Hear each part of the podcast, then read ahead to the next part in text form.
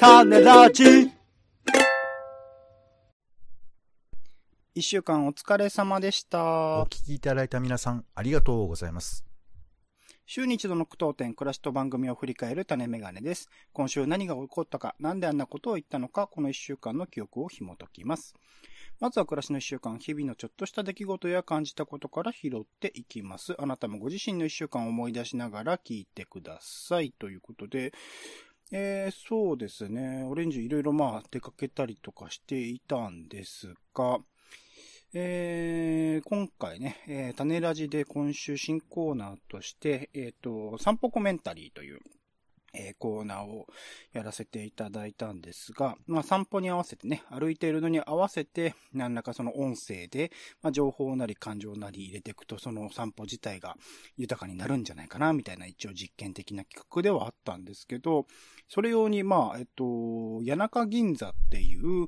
エリアですね。えっと、駅でいう JR の駅で言うと、おっと日暮里駅から出て、えー、まあ、北口行って、西口方面に行ってっていうところで、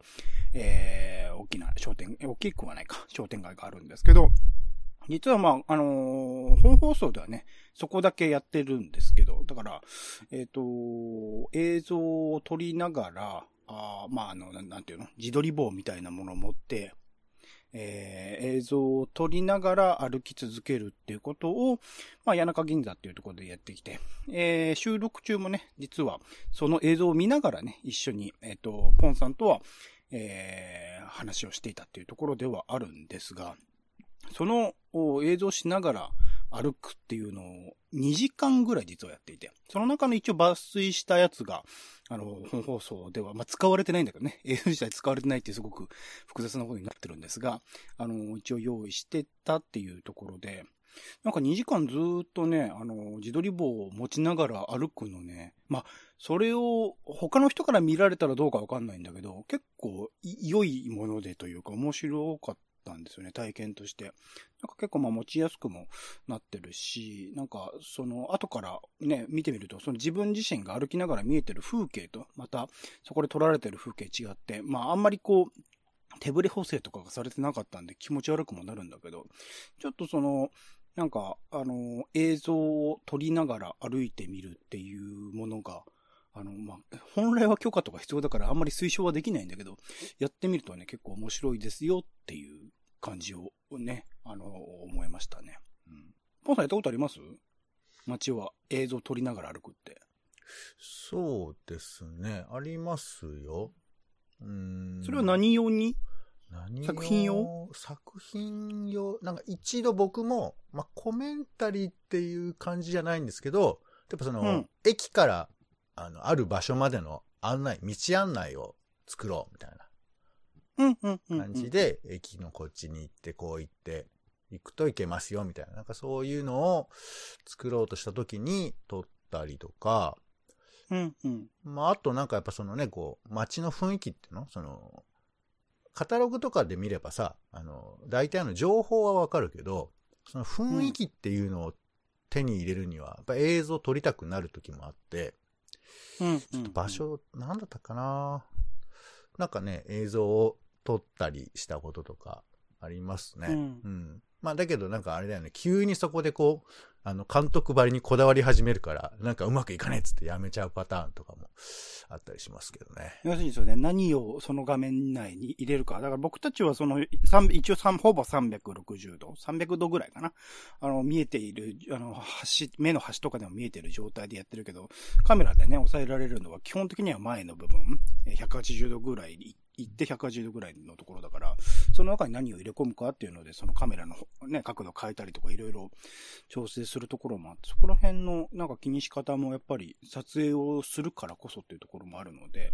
うん。ちょっとまたね、あのータイミングを見て、まあ散歩コメンタリーについてもいずれまたやろうとは思ってるので、ちょっとまたやってみようかなと思っているところでございました。ポンさんどうでした？一週間。はい。あの、中華料理屋に行ったんですけど、うんうん。えっ、とね、一軒はテイクアウトして、一軒はテイクアウト訪問したんですけど、訪問？あの、あの、お店で食ったってことですか？そうそうそうんうん。う。なんかテイクアウトした時に食べたレバニラの味が、ちょっと違うなって思って。おかしい。同じ料理なんですか？えーだ別なお店よ。別なお店なんだけど、レバニラ定食ってのを頼んで。両方ともレバニラ定食を頼んだんですか？そうそうそう。いや、連続じゃないですよ。よあの、翌日ってことですけどね。テイクアウトで食べたレバニラが気に、気に入らないっていうか、臭みがあって、うんあら。あれおかしいな。もっとレバニラって豊かなものだったんじゃないのかな？みたいなことを思って。で、翌日その、確か美味しいと思ってたレバニラ出してるその別な中華料理屋行ったら、かもうハムみたいな味でさ。ん？それを褒めてる？わかんなくなってきた。いやいや、だから、甘いっていうんですか。あー、へえその。最初食べたやつはなんかちょっと、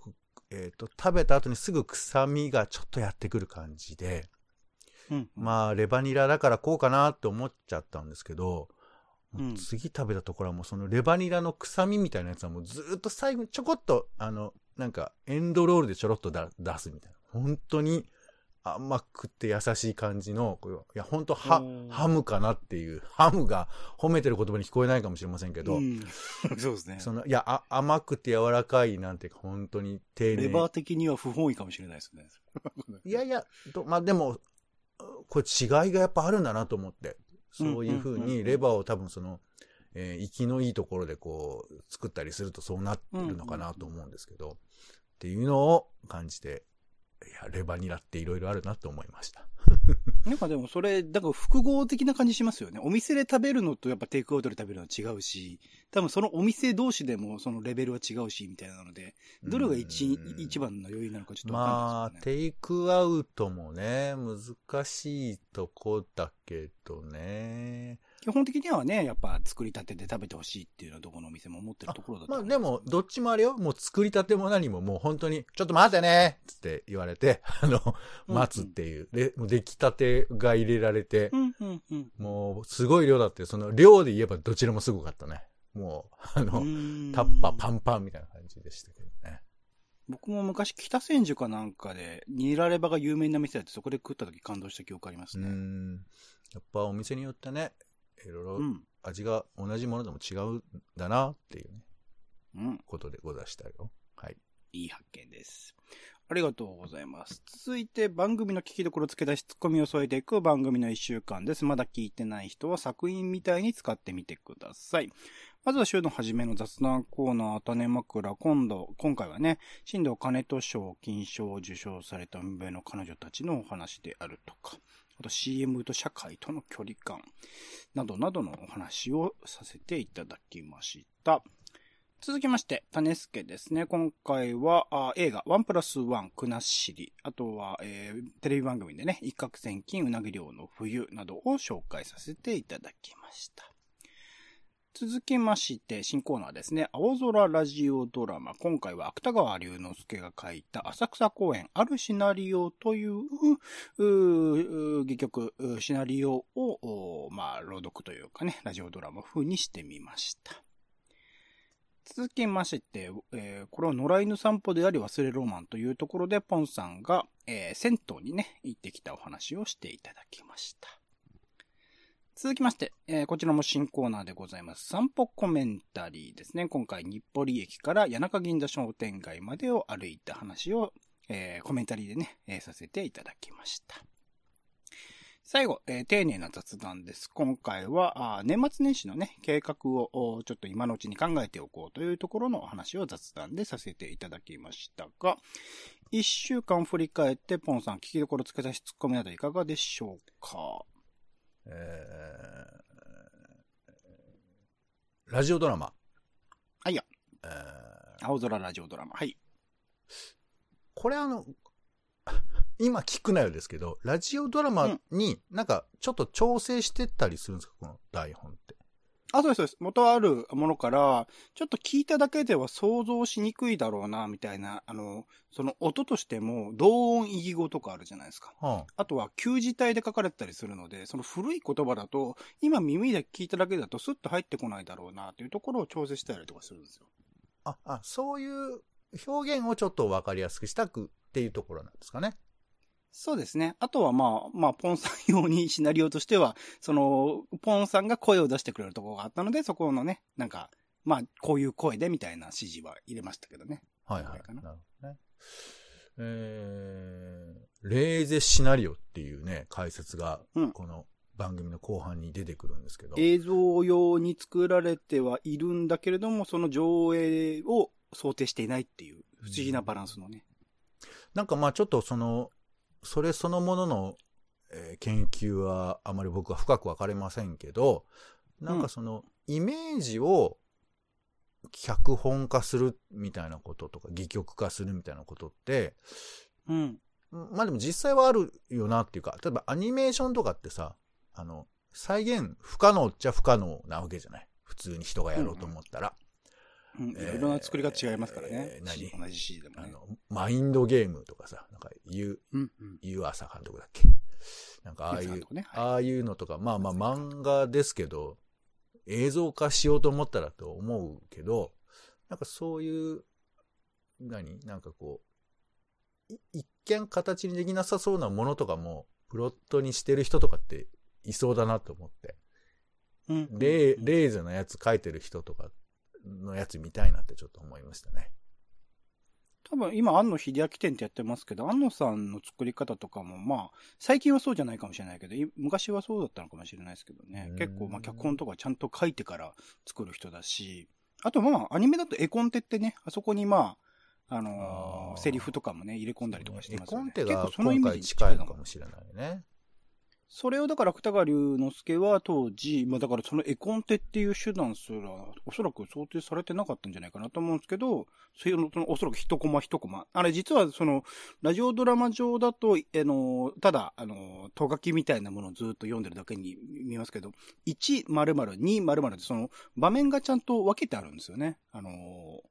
シナリオの、シナリオというか文章の中では。うん。なんかそこら辺は、すごく、その、そのシーンそのシーンのカメラにどういうものが収まってるのか、どういうところを映してるのかっていうのを意識して書いてるんだろうなっていう。だから本当に絵コンテ的なもの、プラスアルファさらにテキストならではの、その、決めつけない感じっていうのが表現されてるところはあるかなと思いますけどね。うん。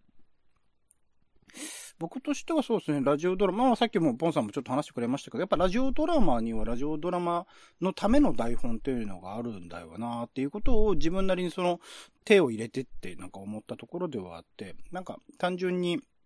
その書かれているシナリオ、今回で言うと一応まあ上映を想定されたものだったりするので、単純にこう、それを読むだけだと難しいなとも気づかされたので、なんかそういう、まあ、青空文庫とかね、著作権が切れてるような、えっ、と、戯曲を見つけてきて、こう、ラジオドラマ形式にするっていうコーナーにはなってますけど、なんかそういうものにも適したような作品を、これから先このコーナーやるんだったらちょっと考えて、ラジオドラマにちょうどいい台本をまた改めて探してみたいなと思いましたかね。はい。ありがとうございます。じゃあ、えっ、と、ポンさんの銭湯に行ってきた話ね。なんか、まあ、なかなか僕も最近銭湯にも行ってないし、温泉もこの数年行ってないし、みたいなところで言う、あ、でも銭湯は一回、えっ、と、スーパー銭湯的なものに来ましたね。なんかコワーキングスペースとかついている、あのースーパー銭湯みたいなのがあって、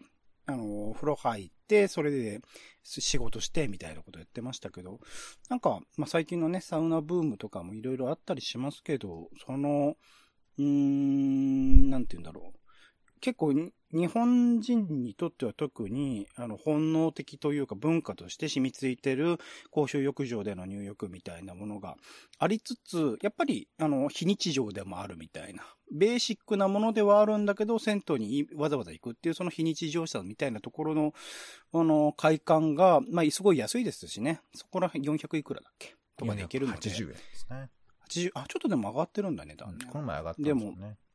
うん。そういう体験をしに行くっていう意味では、なんかいろいろサウナブーム、まあサウナちょっと高いとこ多いけどね。なんかそこら辺のつながりとかをちょっと感じさせる回ではありましたかね。ポンさんどうでした？この回。やってみて。いや、もう反省ですよ、ずっと。もう、なんか。えー例えばこ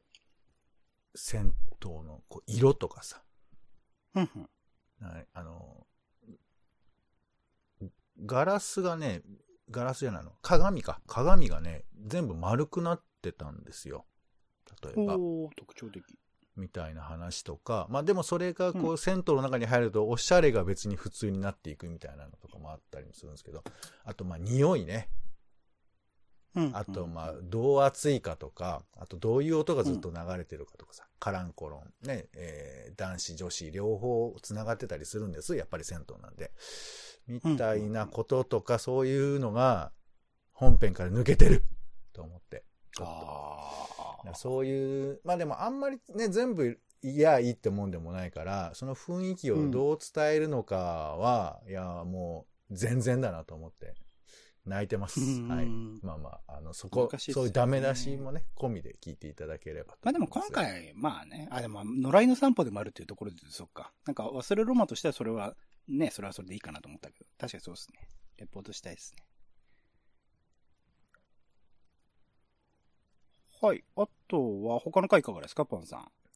はい、えー、散歩コメンタリーですか。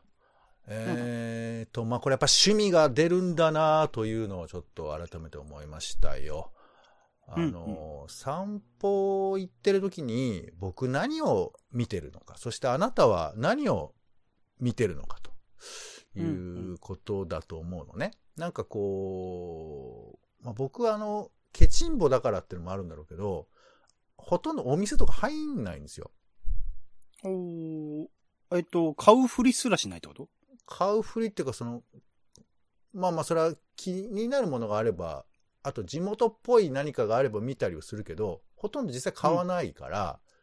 まあ、そ、の、そうそう。まあまあ、だから見ない、ゼロじゃないんだけど、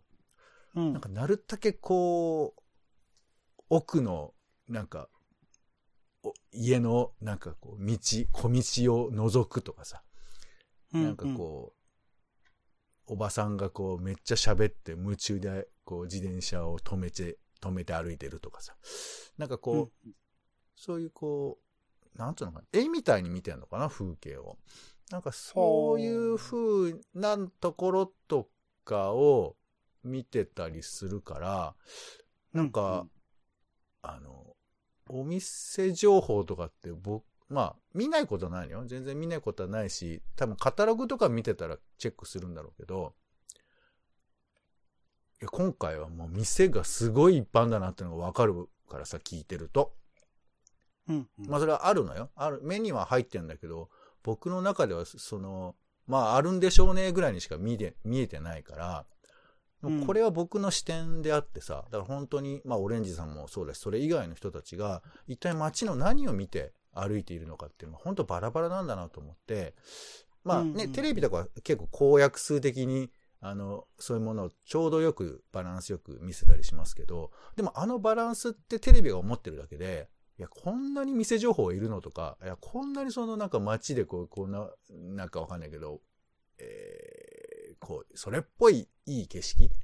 夕焼けだんだんを舐めた感じで背景撮るみたいな、なんかそれがいるのかとか、何見てんのかなみたいなことは、ちょっとね、あの、人によって違うんだろうなということを改めて思いましたね。うんうんなんかそうですね。その、歩いてる時に何見てるかで言うと、さっきもちょっと話しましたけど、まあ映像とかしてみると、よ、より意識されますけど、それこそこの前ポンさんも言ったルール点でね、その一つの写真をパシャって街中撮って、その中にどれだけのルールがその中、えー込められているか、サンド、えーランドセルのサイズのルールであるとか、信号のルールであるとか、横断歩道のルールであるとか、街中に置かれているゴミ箱のルールであるとか、なんかほんといろいろなものがあるっていう、その現実自体はものすごい情報量になってる。それこそ歴史を重ねてくると、その分どんどんどんどん積み重なっていく情報量っていうのがあって。でもなんか僕たちはその普段歩いてる時には、そこまでその全ての情報量を一気に意識することはないみたいなところで言うと、なんか頭がこう、ショートしないようにというか、うんいろんな情報にこう振り回されないように自然と目とか脳がそういうものを精査している、選んでいるんだろうなってことをちょっと改めて感じたところろで、それをこう、無理やりに押し込んだというか、わーって情報量入れ込んだのが今回の散歩コメンタリーになってしまっているような気もするので、なんかうまくバランス取りたいですね。今回まあ極端は極端でいいというか、それだけの情報量がある街ではあったので、もっと多分入れ込むこともできたし、それの、なんだろう、音声で間に合うこう最大限のところまでは入れたとは思うんですけど、もっと手前のそのうまくバランスとして、あのー、適度に処理できて、適度に楽しく聞けるようなものっていうものも、このコーナーではちょっと考えていきたいなと思っているところですね。これもだから、ラジオドラマと同じく、その加減みたいなものを、さっきちょっとポンさんもテレビの話してましたけど、なんかすごく、ラジオでやるにしても調整が必要なんだなってことを、改めて気づけてよかったなと思っているところですね。まあ、オレンジさんとね、歩いているっていう感じがあって僕はまあそういう意味では面白いのかなと思いましたね。うん。なんかよりそういうところもね、意識していければいいかなと。僕もだって歩いててそんなに一点一点こう、ピックアップはしていかないので、そこら辺の感じっていうのはそうですね。ちょっと取り戻す必要はあるかなとは思います、ね、なるほど。はい。あと、じゃあ、ま、最後、えっ、ー、と、丁寧な雑談ですね。まあ、年末年始ということで、まあ、伝統的なものですね。昔ながらのもの、日本ではいろいろ年末年始に関わる行事とかいっぱいありますけど、そういうものについてね、改めて、まあ、考えつつというか、なぜね、そういうものが伝統的たるのかっていうところも含めてちょっと考えつつ、でもまあ、新しいことみたいなものを入れ込みつつ、でも年末年始はせっかくの休みなんで休みつつみたいな、その、やっぱりバランスというかね、そこら辺はでも、やっぱそこら辺を改めて意識しないと、あの、伝統的なものとか失われていくものだと思うので、そこら辺はちょっといい機会にはなったかなと思うところでしたかね。俺意外だったよ。ん？なんかオレンジさんが、あのー、兄弟の子供のお年玉をどうしようみたいな話をするくだりがあるんですけど、うん、あそういうことを気にするんだなと思ってさ。うん、あれ？ポンさんご兄弟いらっしゃらないんでしたっけ？ええいますけど、あの、特に僕は子供とかませんから、うんうん。その、いや、だからもうそう、そういうレベルってことでしょ？子供がいるんだったらみたいな感じだけど、いや、そんなさ、そんなことにお金を払う意味ってありますかみたいなことを言いそうな 感じもしたんですけど。ああ、そうですか。結構親戚周りの行事とかは一応顔を出すに行ってますけどね。ああ。まあ、初詣とかもじゃあ行くタイプなんだね。あ、初詣は行きますよ、毎年。ああ、そうなんだ。意外と年中行事好きなんですよ、僕。やらなさそうだもん、なんかその、行けるとき行きましたけど。もうそういう、うん、なんか、人が一般的にやること別に興味ないですみたいな感じが。それポンさんでしょ？そんなことないよよ。より濃厚にしたポンさんでしょ俺もやりたいんだけど、やりたいんだけど、うん、ほら、あの先出すものがないんだよ。僕だって結構ミーハーですもん、そこら辺は。えー、わかりました。はい。まあでもい、いろんなね、人の年末年始があると思うんで、うん、ちょっとそういうことに思いを馳せたいなと僕は改めて思いました。うん、なんか自分基準で年末年始考えがちだけど、あの、うん、まあ僕がね、仮に80、90になった時に、一人で過ごす、おじいちゃんになった時に過ごす年末年始どうなのかなとかさ、そんなことも考えてもいいのかなと思ったりもしました。はい。こら辺そうですね。多くの人が休みっていうこともあって、いろいろと意識するタイミング、より一年の中でも特に意識するタイミングかもしれないですね。その他の人との違いみたいなところをね。はい。種ラジは Spotify や Podcast などでほぼ毎日配信中です。更新情報は Twitter でお知らせしています。お好きなサービスでの登録やフォローをお願いします。また番組の感想やあなたが気になっている種の話もお待ちしております。公式サイト種ラジ .com のお便りフォームから送ってください。Twitter でハッシュタグ種ラジ、ハッシュタグカタカナで種ラジで投稿いただくのも大歓迎です。それでは種ラジ今週の一曲ですね、オレンジの方から、うんサカナクションでプラトーという新曲でございます。今ね、えっ、ー、と、E テレで、えっ、ー、と、シュガーシュガーという番組、まあ、音楽に関わるとか、ファッションとか、なんかいろいろまあ、カルチャー全般を実験的にいろいろとこう、取り入れてというかね、組み合わせてやっている、えー、バラエティ番組をね、サカナクション山口一郎さんっていうボーカルでありリーダーの方がやっておりますが、まあ面白いかはちょっとね、回によって難しいんですけど、別としてなんか懐かしくも新しい、かつてそれこそ YMO とかがやっていたようなものにも近いようにも感じるけれども、ちゃんと新しさも入れつつみたいなところで、その番組作り自体もそうで、で、それがまあ、まあ彼らが作るその楽曲、まあ新曲も、なんかいつものサクラクションの感じあるなって、こう、サミにかけてこう盛り上げる感じとか、まあ、えっ、ー、と、電気音、電子音楽のね、使ってたものであるとか、ダンスミュージック感とか、なんか安心するんだけど、ちゃんと曲の中でも新しいチャレンジをしてる。なんか序盤のそのギターの弾き方とか含めて、うん、サカナクションとしては多分や、あんまりやってこなかったやつだなっていう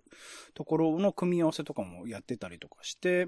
なんか、やっぱ新しいことをやり続けようとする意識みたいなすごい。あの、最近、えっと、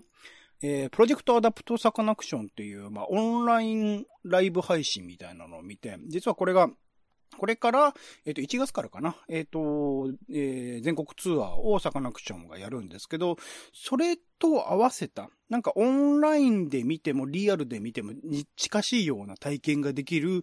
うライブ配信っていうことをやっていて、まあ、なんかそこまで僕はこう新しさを感じないというか演劇的な要素とかも取り入れてるので、なんかその演劇的なところでちょっとなんか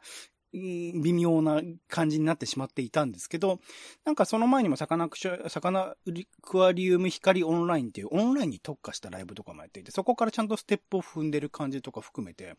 なんか、うん、他のバンドとか他のミュージシャンとはまた違うあり方を提示してくれてるところはずっとなんか興味深く見れているなというところでもある。最近ラジオもね、地方ラジオとかも山口さん、えっと、極楽とんぼの加藤さんとね、始めてたりとかして、なんかそこら辺の動き方面白いれなと思いながら見続けてられるっていうところはありますね。で、ちなみに新曲のプラトーっていうのは、なんか平行線みたいな、あのー、作業や学習の進歩が一時的に停滞し、その水平線状態になってるみたいなところ。まあ、元々の意味は光源とか大事って意味らしいんですけど、なんかそういう状態っていうところを表してるみたいで、そこを踏まえてね、歌詞読んでみると面白いと思いますので、えー、歌詞見つつ聞いてみてください。サカナクションで、プラトー。はい、種メガネ以上でございます。今週も一週間ありがとうございました。お相手はオレンジと、えー、レバニラの例えにハムというのはちょっとということで、えー、今考えついたのがアンズなんですけど、これも違うな考えます。ポンでした。種ラジ